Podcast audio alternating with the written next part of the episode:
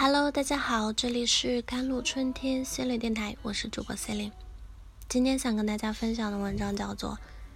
生而为人，我们的很多需求它本身就是合理的》。一个人的时候，我非常独立啊，好像自己什么都能干。可一旦进入亲密关系，我就会对他有很多要求，也有需求，然后在他面前不自觉的就低自尊了。在一起之后，我很想让对方多花点时间陪我，可我却很不好意思说出口，觉得提这样的要求会让自己显得很卑微、掉面子。我们暧昧一段时间了，我很想对方有个明确的说法，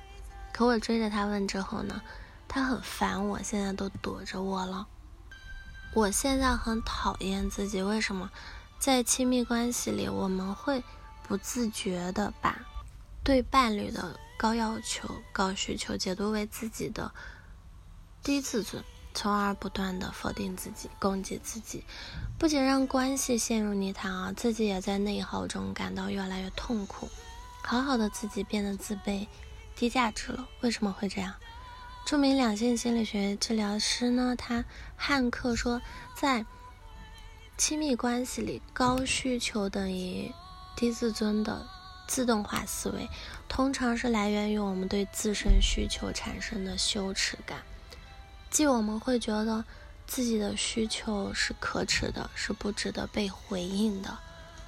而这个羞耻感又不得不回到我们的童年记忆，这不关乎我们的原生家庭是不是贫困啊，而关乎我们早期抚养者对待我们需求的态度，比如呢？我们看到邻居家的孩子有了一个新玩具或新衣服、新文具时，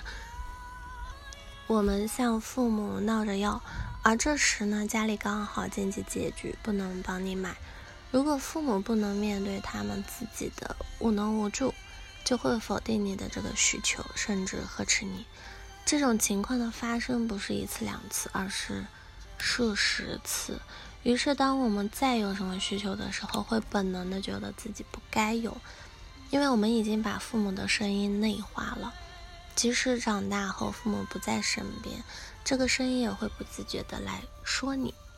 第三点就是亲密关系是一面放大镜啊，特别是进入亲密关系后，这种以自己的需求维持的感觉一度被放大。一方面，我们会在亲密关系中总是希望伴侣给予我们以前没有得到的回应、关心和照顾，越多越好。一方面，当这些需求没有如期被满足时，就会产生浓浓的羞耻感，开始审视和攻击自己，觉得自己很没价值、很不配，恨自己不够独立，对对方那么依赖。为了对抗这样的痛苦。我们会选择压抑，甚至想要消灭这些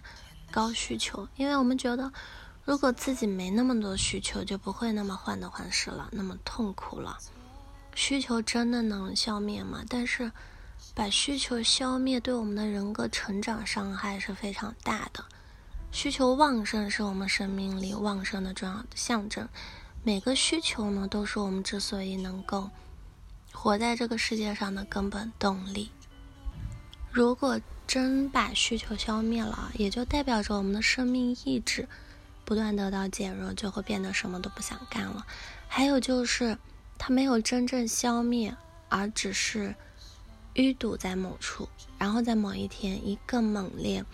甚至伤人伤己的方式爆发。面对这些需求的唯一办法就是直视他们，并让他们由内而外的流动起来。第五就是首先接纳自己的需求嘛，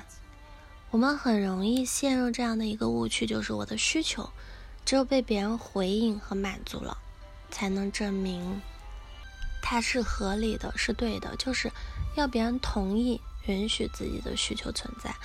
但是生而为人，我们要知道我们的很多需求它本身就是合理的，至于能不能满足啊，受限于各种客观条件，那是。另一回事，比如有很多人在婚姻里遇到精神出轨，这时候我们会因为觉得对不起伴侣，而下意识的攻击自己，觉得自己背叛了，觉得自己不应该这样。但我们之所以会精神出轨，一定是内心有一部分需求没有被满足，现在刚好遇上了。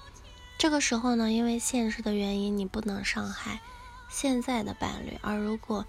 真的出轨啊，也会毁了你现有的生活。但我们可以先接纳自己对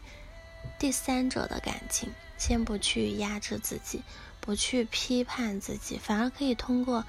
这次事情看到自己内在的需求，看见了，即得到疗愈。第六就是其次，建立边界意识，肯定自己。我们的内在价值是不需要由外部因素来定义的。另外呢，我们需要意识到别人怎么看我们。很大程度是他看待这个世界的态度，也也折射出他的内心世界是怎样的。我们越是认可别人怎么看我们，我们就越被他投射。当我们意识到这一点的时候，我们就可以通过别人怎么对待我们来了解对方，而不是攻击自己了。好了，以上就是今天的节目内容了。咨询请加我的手机微信号：幺三八二二七幺八九九五。我是 c e l i n e 我们下一期节目再见。